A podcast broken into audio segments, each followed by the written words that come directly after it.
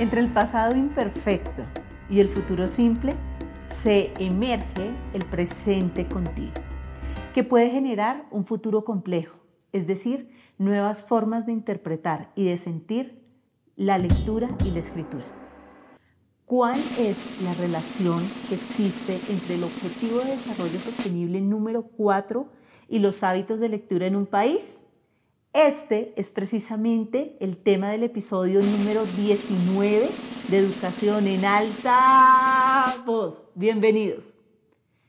En el episodio anterior contamos con una invitada ah, con la cual a partir de su experiencia como excelente lectora, como docente e incluso como madre, identificamos las causas que han generado que países de Latinoamérica y en particular Colombia tenga niveles de lectura tan bajos dentro de sus ciudadanos.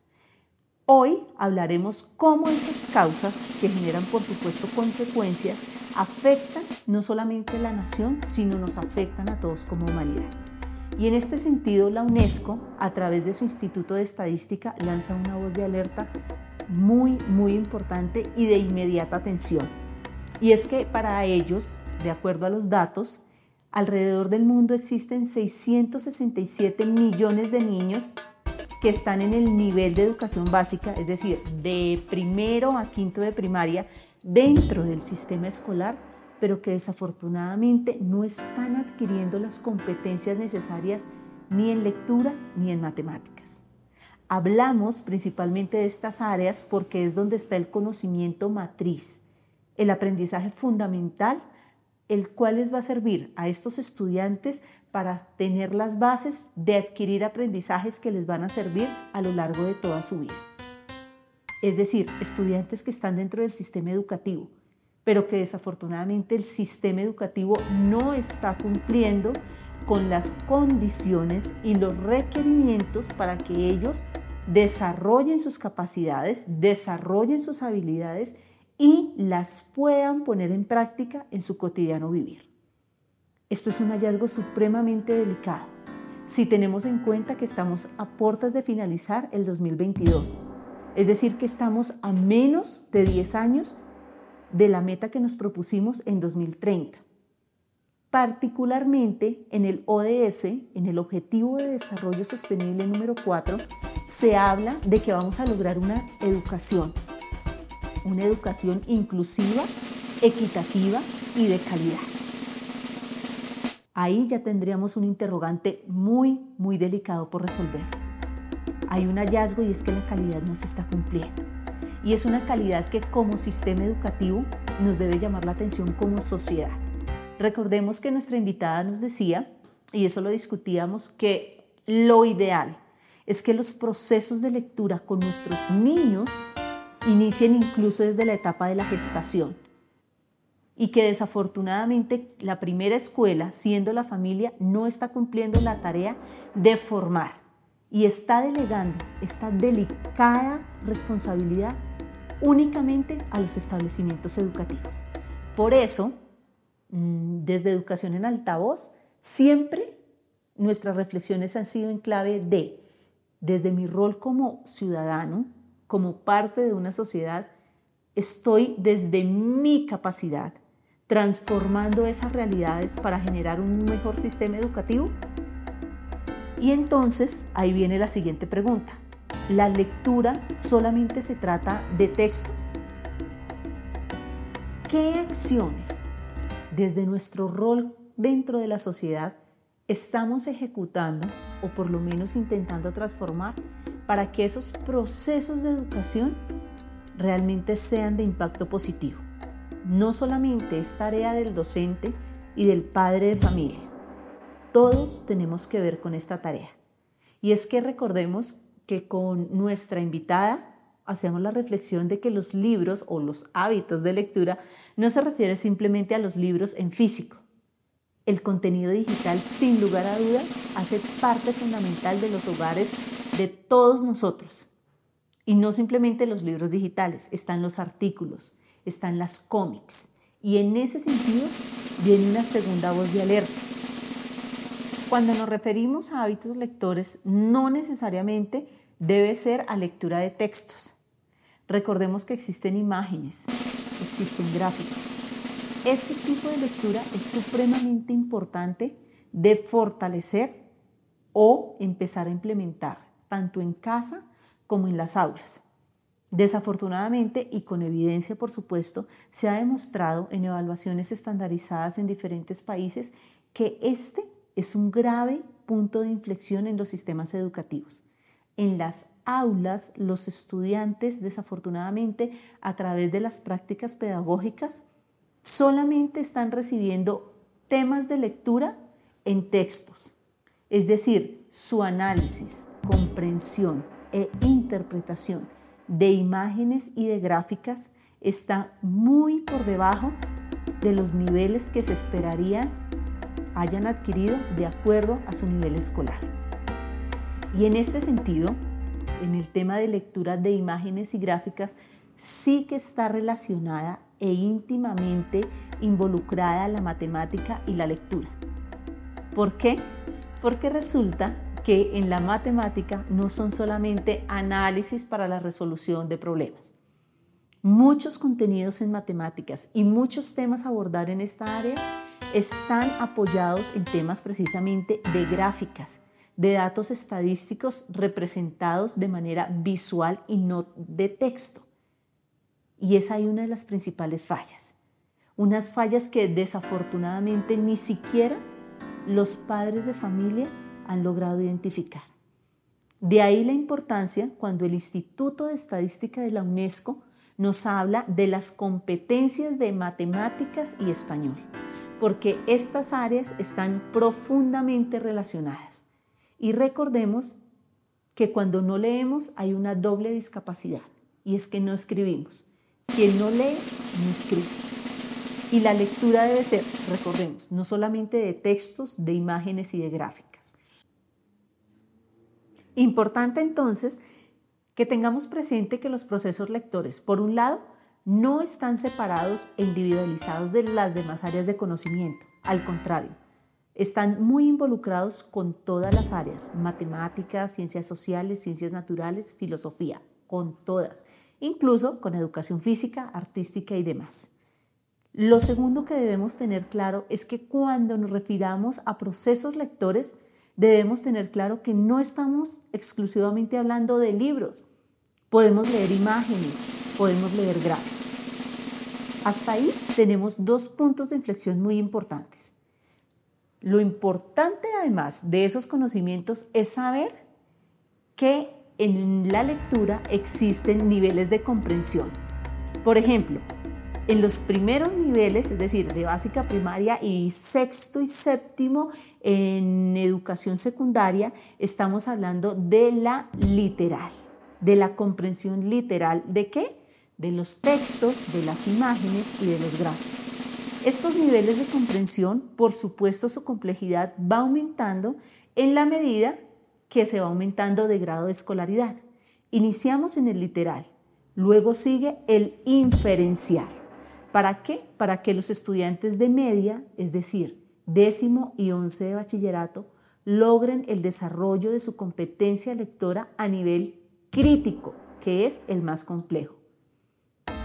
Desafortunadamente, la tarea no se está cumpliendo.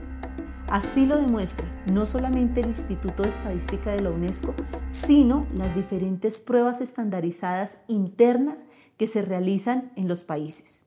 En Colombia, por ejemplo, está demostrado dentro de los muchos efectos que nos dejó la pandemia, eh, y valga la pena recordar que en la temporada número uno, el episodio número uno, hablamos precisamente de cómo fue la pandemia para que puedan ir a escucharlo y estar más contextualizados en esta realidad. Entonces, uno de los efectos de la pandemia fue precisamente que golpeó duramente las competencias lectoras de nuestros niños y nuestros jóvenes. Es decir, a los estudiantes desde preescolar hasta la media. Y como prueba está que desafortunadamente en ninguno de los grupos de niveles educativos se alcanzan las comprensiones de lectura requeridas. En el que mejor nos va es en el literal, porque es el más sencillo.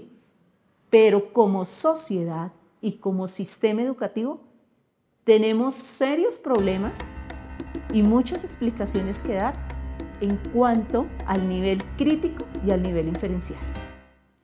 Ahora, retomando el inicio del podcast en el que hablábamos de 673 millones de solo niños de educación básica primaria que no están desarrollando sus habilidades y competencias ni de lectura ni de matemáticas, es decir, tampoco está la lectoescritura, recordemos que quien no lee no escribe, esos 663 o 67 millones están representando cerca del 70% de los niños. Es decir, de cada 10 niños que nosotros encontramos, 7 no están desarrollando sus habilidades. Es decir, con 7 no estamos cumpliendo la tarea. Ni siquiera llegamos a la mitad. Esto es un tema muy delicado porque estamos hablando precisamente de las generaciones futuras. Y esto en los niños de educación básica. Estamos hablando de un grupo etario entre los 6 y máximo 11 años. La situación de competencias de lectura y matemáticas en los adolescentes, es decir, en los estudiantes que están en la básica secundaria y en la media, a portas de iniciar una educación superior, el panorama es mucho más preocupante. Si los estudiantes de básica primaria se dice que están cerca de un 70%, los adolescentes están cerca de un 80%. Es decir, de cada 10 adolescentes, con 8 no estamos cumpliendo la tarea. Es una situación que realmente genera una perspectiva de futuro muy delicada y muy desesperanzadora. Por eso desde Educación en Altavoz reiteramos la misma pregunta. Desde el rol que cada uno de nosotros tiene en la sociedad, ¿qué está haciendo para contribuir a mejorar esos hábitos lectores? La responsabilidad no es solamente de un Estado o de quien administra el Estado, que en su caso es un gobierno, de un ministerio, ni de un colegio, ni de un docente. La responsabilidad es precisamente de todos. Y es que desafortunadamente queda totalmente en evidencia con estas cifras. 7 de cada 10 niños en primaria, 8 de cada 10 niños, de cada 10 niños adolescentes en bachillerato, sin competencias ni de lectura ni de matemáticas, pues no se va a cumplir la meta, que estamos a menos de 10 años con los objetivos de desarrollo sostenible. Y ahí viene, volvemos a recordar las estadísticas porque dirán, ¿somos solo nosotros los que estamos en esta condición crítica? No, no somos solo nosotros como país, como Colombia, pero sí somos parte del grupo más crítico. Por ejemplo, en Latinoamérica, el país con mejor índice lector, sin lugar a duda el primero y el segundo puesto, y el tercero se lo llevan en su orden Argentina, Chile y Brasil. En Argentina, un ciudadano promedio lee 5.4 libros al año. En Chile es un poco más bajo, porque leen 4.5 libros por ciudadano al año. Brasil está un poquito más cerca, lee 3.8. El cuarto país en la lista, luego de Argentina, Chile y Brasil, es Colombia. Pero ojo, Brasil en promedio un ciudadano lee 3.8 libros. En Colombia un colombiano lee 1.5 libros al año. Es decir, de 3.8 a 1.5, la diferencia es abismal algo como sociedad está fallando. Y es necesario realizar esa reflexión en colectivo y por supuesto de manera individual, porque sin lugar a duda somos una sociedad sin cultura de hábitos lectores. Y como si ese panorama no fuera lo suficientemente retador, el Instituto de Estadística de la UNESCO también nos lanza otra relación y es que los países donde menos hábitos lectores hay, desafortunadamente, son los países de bajos ingresos económicos y países, por supuesto, en vía de desarrollo. Es decir, el foco está en precisamente países como nosotros, en los cuales desafortunadamente en temas de hábitos lectores, y esto es una mirada a nivel global, de todos los países de bajos ingresos económicos y en vía de desarrollo. Se estima que el 91% de los niños, aunque estén en el sistema educativo, el 91% no desarrolla sus capacidades de lectura, solo de lectura.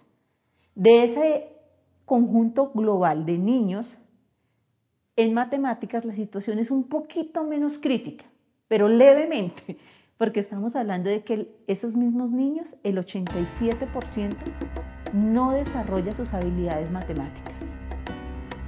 Es decir, no debemos convencernos o tener el imaginario que realmente estamos bien o que la tarea de educar es solamente de un padre de familia y de un maestro. La mirada integral de las falencias que tenemos en este tema tan fundamental en la génesis de los sistemas educativos es una voz de alerta para transformarlos. ¿Por qué? Porque resulta que el Instituto de Estadística de la UNESCO, y con esto ya cerramos la reflexión, es que de toda la población del mundo que está con niños en edad de básica primaria, se estima que si bien es cierto, 230 millones aproximadamente no alcanzan las habilidades ni de lectura ni matemáticas, pero por lo menos llegan a finalizar su ciclo educativo hasta la educación media, lo que conocemos como décimo y once.